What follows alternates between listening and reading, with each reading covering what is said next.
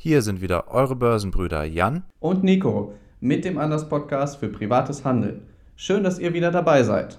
Bitte beachtet unseren Disclaimer in den Show Notes. Und jetzt viel Spaß mit dieser Folge.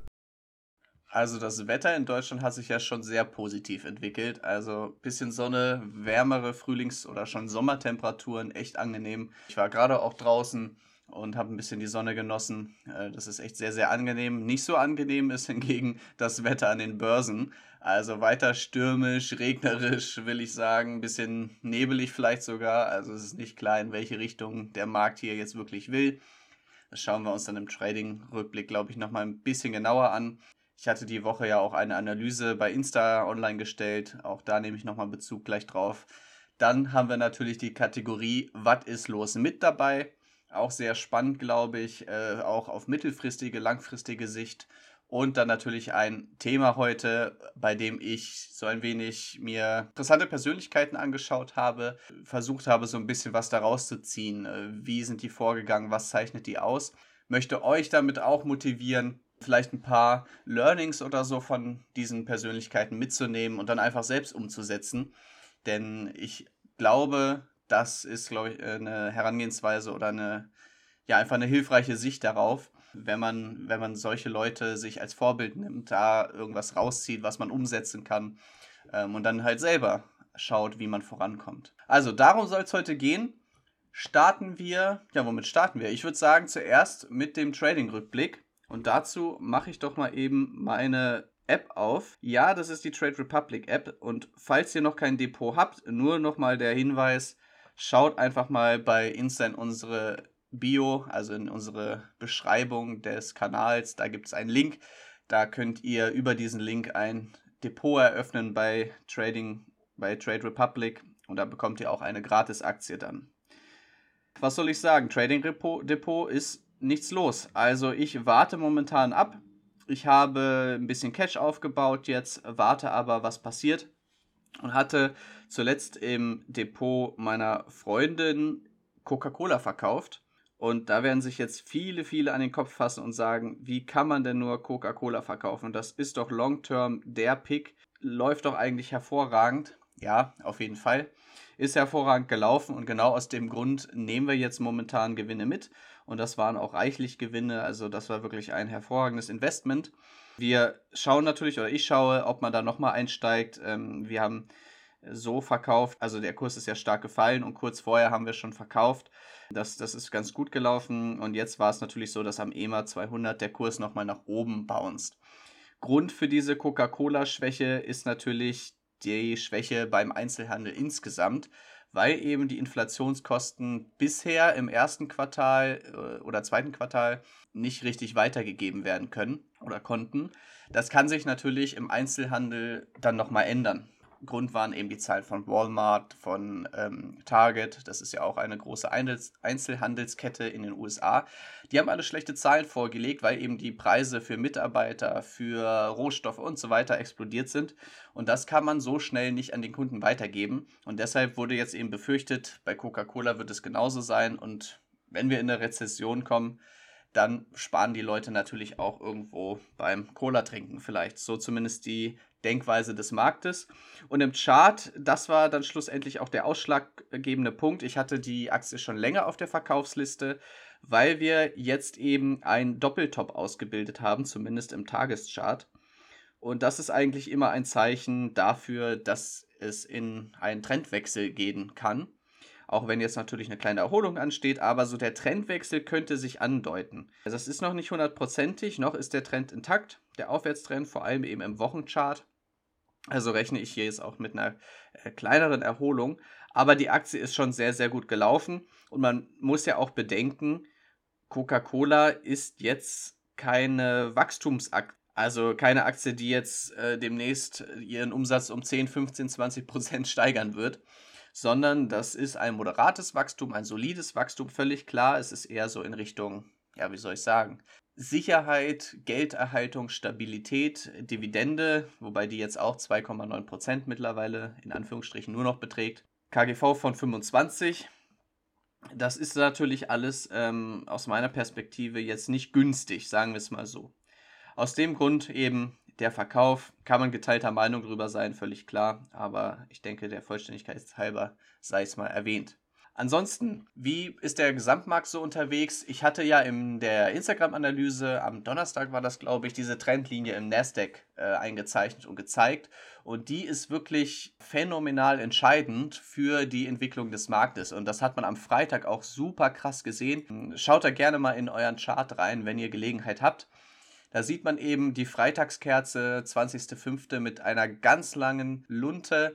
Die Trendlinie war erst gebrochen, ist runtergegangen bis auf ähm, 11.500 Punkte und dann ist es wirklich hochgeschossen, wurde alles gekauft, bis es eben über dieser Trendlinie war. Und das finde ich halt so interessant, dass diese Trendlinie nach wie vor beachtet wird im Markt und sich die äh, Händler daran orientieren. Nach wie vor sind wir eben in einem Abwärtstrend jetzt der dürfte sich auch noch eine Zeit lang fortsetzen. Es hängt natürlich jetzt alles an den Zinsen, wie die entschieden werden, wie es dort weitergeht. Das sieht nicht wirklich nach einem bullischen Setup aus, aber diese Freitagskerze macht natürlich erstmal Hoffnung. Ich hatte auch an der Analyse am Donnerstag gesagt, die 12.000 Punkte sind entscheidend und ratet mal, wo der Kurs genau hingelaufen ist. Genau, knapp über 12.000 Punkte, dann umgekehrt und alles wurde verkauft. Und deshalb kam eben auch am nächsten Tag diese, dieser Bruch der Trendlinie. Also man kann tatsächlich solche Wahrscheinlichkeiten sich dann anschauen und sagen, gut, wenn ich im Daytrading unterwegs bin, ich sehe am Donnerstag, ja, die 12.000 wurden nicht überschritten, sondern es gab eine Reaktion nach unten. Ich gehe short an diesem Tag. Man geht rein und macht dann wirklich eine gute, gute Strecke von 300, über 300 Punkten hätte man dort mitnehmen können. Und das ist mit dem entsprechenden Hebel natürlich eine Riesenstrecke und kann richtig viel Geld einbringen. Gleichzeitig ist es dann natürlich wichtig, das Ganze auch wieder zuzumachen und ähm, die Gewinne dann mitzunehmen. Ne? Aber klar, die 11.500 sind natürlich auch eine psychologische Marke, an der man dann durchaus seine Shorts dann auch wieder schließen könnte. Ja, insgesamt der Markt also äh, sehr durchwachsen am Freitag eben so ein kleines Hoffnungszeichen. Ähm, Bodenbildung könnte sich langsam eben einstellen. Das hatte ich auch am Donnerstag gesagt. Äh, man sieht jetzt eben, dass wir oberhalb der 11.800 Punkte sind und da müssen wir jetzt auch erstmal bleiben, damit nichts Schlimmeres passiert im Chart. Ja, also das hat man auch am äh, 12. Mai gesehen, dass das der Startkurs war, äh, genau 11.000 oder knapp unter 11.800 Punkten. Äh, dann ging es eben nach oben und jetzt haben die 11.800 eben zum Wochenende auch wieder gehalten. So, Analysen gibt es eigentlich unter der Woche. Jetzt gab es nochmal eine direkt im Podcast. Machen wir weiter mit der Kategorie Was ist los mit? Und da habe ich eine Aktie mitgebracht, die ich aus vielerlei Hinsicht sehr interessant finde. Es gibt nur einen Grund, der dagegen spricht. Schauen wir uns erstmal die Gründe an, die dafür sprechen. Und zwar Zunahme Tourismus, Zunahme, und jetzt wisst ihr wahrscheinlich schon, um welche Aktie es gehen wird, Zunahme von Flugzeugen oder Flugzeugbedarf. Und nicht nur Passagierflugzeuge, sondern natürlich auch Kampfflugzeuge. Es geht um den Airbus-Konzern. Airbus rechnet sich momentan eben sehr gute Chancen aus, dass sie ihre Sparte Verteidigung und Raumfahrt aufgrund der Aufrüstung in der EU deutlich steigern wird. Und das eben auf mittlere Sicht natürlich, das geht nicht von heute auf morgen, aber man erkennt dort eine gewisse Dynamik, die entsteht in dieser Sparte. Bedeutet, es wird mehr nachgefragt, es wird mehr diskutiert, wie können wir unsere oder die EU besser aufstellen und besser ausrüsten natürlich auch. Und das beginnt natürlich mit Kampfflugzeugen und geht hin bis in die Raumfahrt. Interessant ist auch in dem Zusammenhang, dass Airbus sich nicht von Versorgungsengpässen bei Rohstoffen ausgesetzt sieht. Das liegt daran, dass sie ausreichend Vorräte wohl haben. Und Titan aus Russland ist bisher auch noch nicht mal von den Sanktionen betroffen, was ich auch interessant finde. Also man kauft fleißig Titan aus Russland, um eben seine Flieger zu bauen, die dann zur Abschreckung gegen Russland dienen sollen. Ja? Also das muss man sich vielleicht auch mal auf der Zunge zergehen lassen. Das ist eben, ja, in Anführungsstrichen Realpolitik oder eben fernab jetzt von den moralischen oder Prinzipien, die man da vielleicht fährt. Äh, das ist ja sowieso ein sehr äh, kontroverses Thema.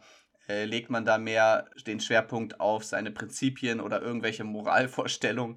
Äh, oder versucht man eben irgendwie praktisch und pragmatisch, realistisch äh, Politik zu machen. Aber das Thema alleine würde eine ganze Podcast-Folge bedeuten. Deshalb noch der weitere Grund jetzt, warum es für Airbus sehr gut läuft. Und zwar gab es noch am 20.05. eine Aufstufung, eine Analyse eben der US-Bank JP Morgan mit dem Kursziel von 180 Euro. Momentan steht die Aktie so knapp über 105 Euro, so 108 glaube ich. JP Morgan gibt eben das Ziel aus 180 Euro Overweight, also Übergewichten diese Aktie im Portfolio. Klar, über Studien lässt sich immer diskutieren, aber äh, meistens haben die ja doch irgendwie, wenn auch meistens zu spät, äh, richtige Annahmen. Er geht nämlich von einem sogenannten Sweet Spot aus. Bedeutet, dass mehrere Entwicklungen in die richtige Richtung laufen für dieses Unternehmen. Zum einen das steigende Volumen oder die wieder erhöhte Nachfrage im Bereich der Kleinflugzeuge, also Passagierflugzeuge, ähm, die jetzt äh, kleinere Strecken fliegen. Dann ein starker US-Dollar im Vergleich zum Euro, auch das haben wir momentan. Und das Fehlen größerer neuer Entwicklungsprogramme. Bedeutet, es ist nicht notwendig, jetzt groß Geld in die Entwicklung oder Forschung zu stecken. Das ist erfolgt bereits in den letzten Monaten und Jahren, wird natürlich weiter fortgeführt, aber es ist momentan jetzt kein großer Umbruch notwendig. Und das ist für ihn, für den Analysten hier von der Bank JP Morgan, ein Punkt oder der Punkt, wo mehrere Faktoren zusammentreffen, die einfach sehr, sehr positiv für dieses Unternehmen sind. Also viele Argumente, die für diese Aktie sprechen und ich habe die Aktie tatsächlich auch schon länger auf der Watchlist. Die Sache ist nur, ich habe irgendwie im Chart bisher nicht erkennen können, dass es da jetzt groß aufwärts gehen sollte. Wir sind weiter unter dem EMA 200, werden immer wieder bei 110 Euro abverkauft, da geht es immer wieder nach unten. Aber wir haben eine starke Unterstützung im Bereich 102 bis 106 Euro. Das wird jetzt, glaube ich, eine Aktie, die ich mir ganz deutlich auf die Watchlist legen werde und beobachte, ob diese Seitwärtsphase, diese Konsolidierung jetzt stattgefunden hat, nach oben oder nach unten aufgelöst wird. Also man kann da so ein Dreieck einzeichnen im Chart und dann wird sich entscheiden, geht der Kurs unten durch oder wird er nach oben steigen. Ähm, man kann an der Stelle wirklich nicht so hundertprozentig eine Aussage treffen, in welche Richtung es gehen wird, weil eben es wirklich eine neutrale Zone irgendwo ist. Auch die technischen Indikatoren, wie gesagt, sind alle noch auf neutral gestellt. Wäre jetzt also ein Kauf, wenn man sich sehr sicher ist. Ansonsten müsste man so um die 100 Euro, 102 Euro einsteigen. Da liegt eine starke Unterstützung. Äh, wenn man sicher sein will, dass der Ausbruch kommt, dann müsste man so über den 110 Euro einsteigen. Ja, für die nächste Woche liegt es auf der Watchlist. Ich bin gespannt, wie es sich entwickelt. Vielleicht update ich euch da auch nochmal auf Instagram, je nachdem, was sich dort tut. Aber auf jeden Fall eine Aktie mit mittelfristigem Potenzial. Ich würde sagen, dann sind wir auch schon bei unserem Hauptthema. Und ich hatte ja eingangs gesagt, ich habe mir mehrere Personen angeschaut, deren Herangehensweise, deren Mindset so ein wenig und versucht mir da so ein paar Learnings irgendwie rauszuziehen. Eine Person werdet ihr hundertprozentig kennen. Die erste Person dürfte euch vermutlich, vielleicht sagt es einigen gut informierten auch einiges, aber ähm, mir war die Person vorher unbekannt, also der Name zumindest. Und zwar geht es um das Unternehmen McDonald's. McDonald's, das wird jedem, glaube ich, was sagen, ein wunderbares Unternehmen, eine schöne Aktie. Doch wer hat McDonald's eigentlich gegründet? Ja, wahrscheinlich wird keinem ein Name einfallen und auch ich wusste überhaupt nicht, äh, wer dafür verantwortlich ist, dass dieses Unternehmen damals in den 50ern gegründet wurde. Aber jetzt kommt die Auflösung. Ray Kroc, ja, der Unternehmer Ray Kroc hat dieses Unternehmen gegründet in den 50er Jahren, wie gesagt.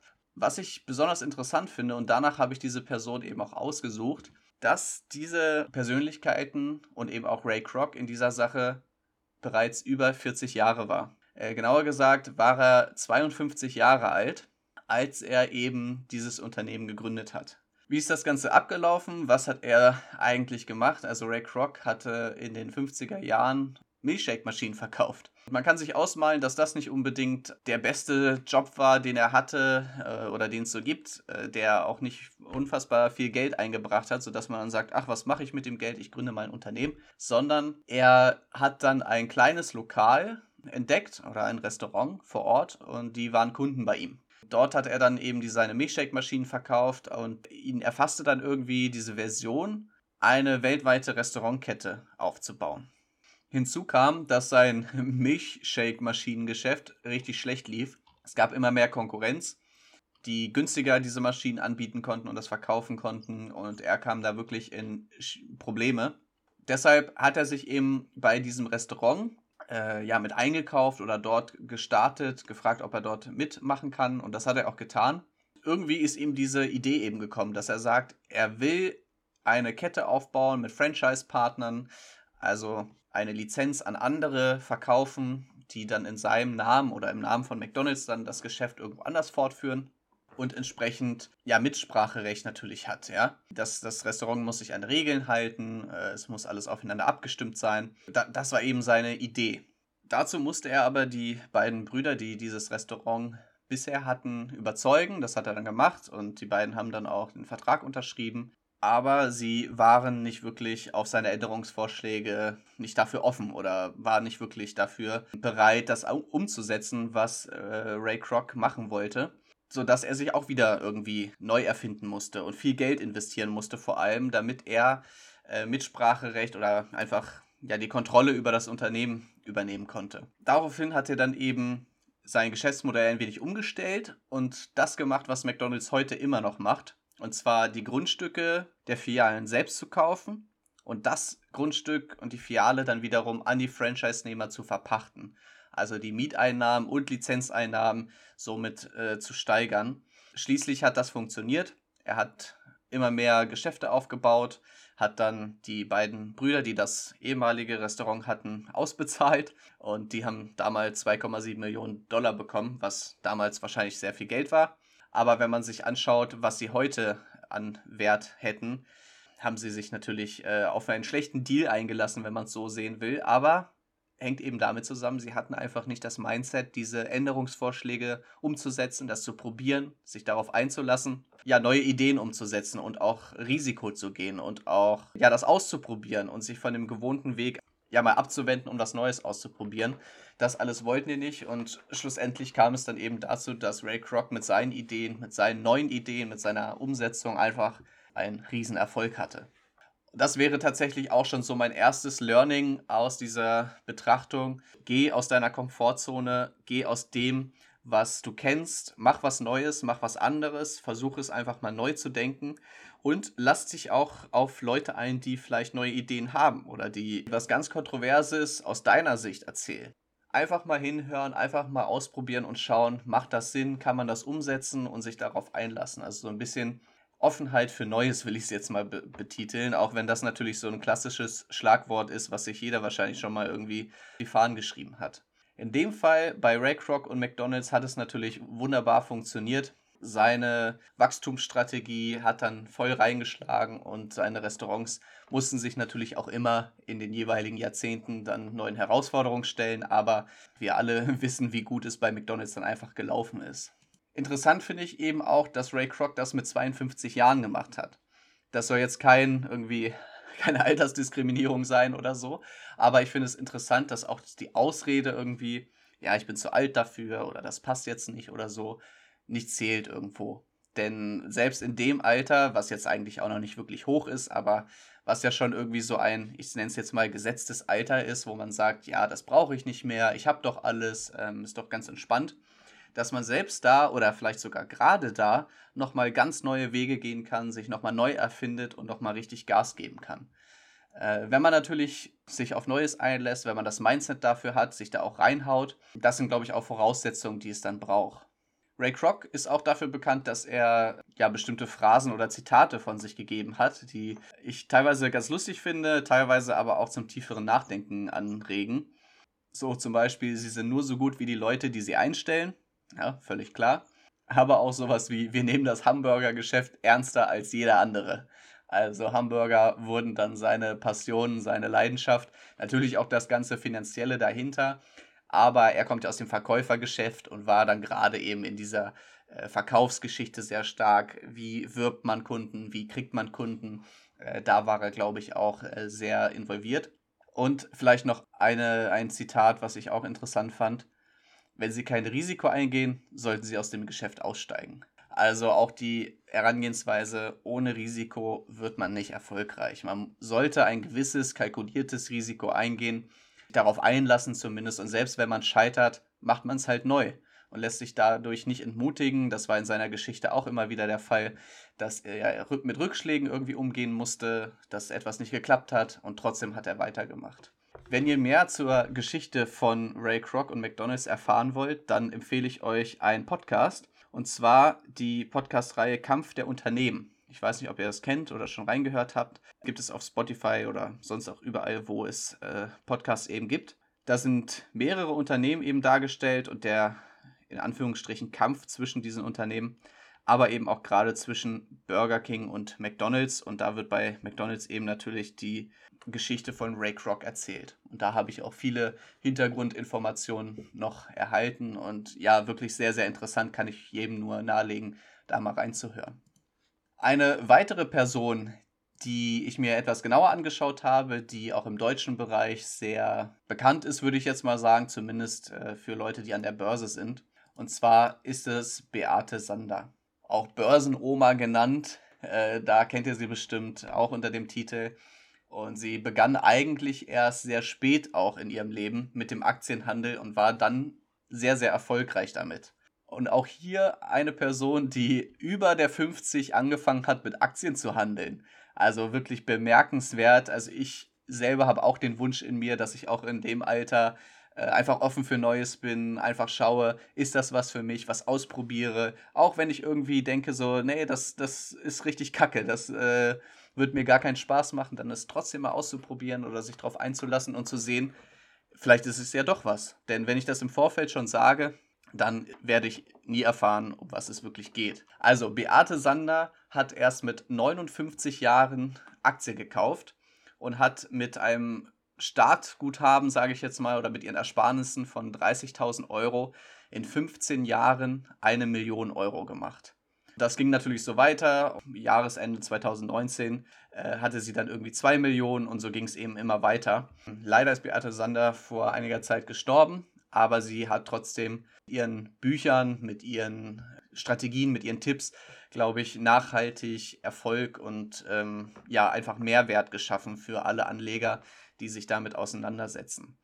Und auch hier war es so, dass sie eben äh, was Neues ausprobiert hat, dass sie ihre Komfortzone verlassen hat, dass sie keine Angst hatte, irgendwie zu scheitern, sondern sich einfach darauf eingelassen hat. Ihre Strategie, um das vielleicht mal kurz darzustellen, sie hatte so eine Art Hoch-Tief-Mut-Strategie. Äh, Bedeutet, wenn Aktien, und da ist es wirklich nur auf Qualitätsaktien bezogen, wenn die stark gefallen sind, dann hat sie stark zugekauft und wenn sie stark gestiegen sind, dann eher verkauft niemand, der Trends hinterherläuft, ähm, sondern die, sie hat sich sehr diversifiziert aufgestellt nach Regionen, Branchen, Unternehmensgrößen, langer Anlagehorizont und mittlerweile hat sie natürlich auch Stellung genommen zu den ETFs, beziehungsweise hatte damals Stellung genommen zu den ETFs und natürlich auch gesagt, dass das eine der besten Möglichkeiten ist, äh, Geld sicher und risikoarm anzulegen. Was ich ganz besonders interessant fand, ist, die Tatsache, dass man ja eigentlich denkt, gut, sie hat jetzt die ganzen soliden Unternehmen gekauft, ja, einfach äh, lange gehalten, so nach dem Motto Buy and Hold Forever. Aber das ist gar nicht mal so der Fall. Ich habe mir mehrere Interviews durchgelesen, äh, was sie selber dazu gesagt hat, wie sie so vorgegangen ist und gar nicht so sehr in die Bücher geschaut. Und da ist herausgekommen, sie hat jetzt gar nicht so die soliden Unternehmen nur gekauft, sondern sie hat damals auch solche Unternehmen gekauft wie Sartorius, als die kaum was wert waren. Also als sie wirklich noch sehr, sehr gering bewertet waren. Oder auch Nemetschek. Ich weiß nicht, ob ihr das Unternehmen kennt, ist ein deutscher Nebenwert. Sie hat die damals für 3,80 Euro gekauft. Ja.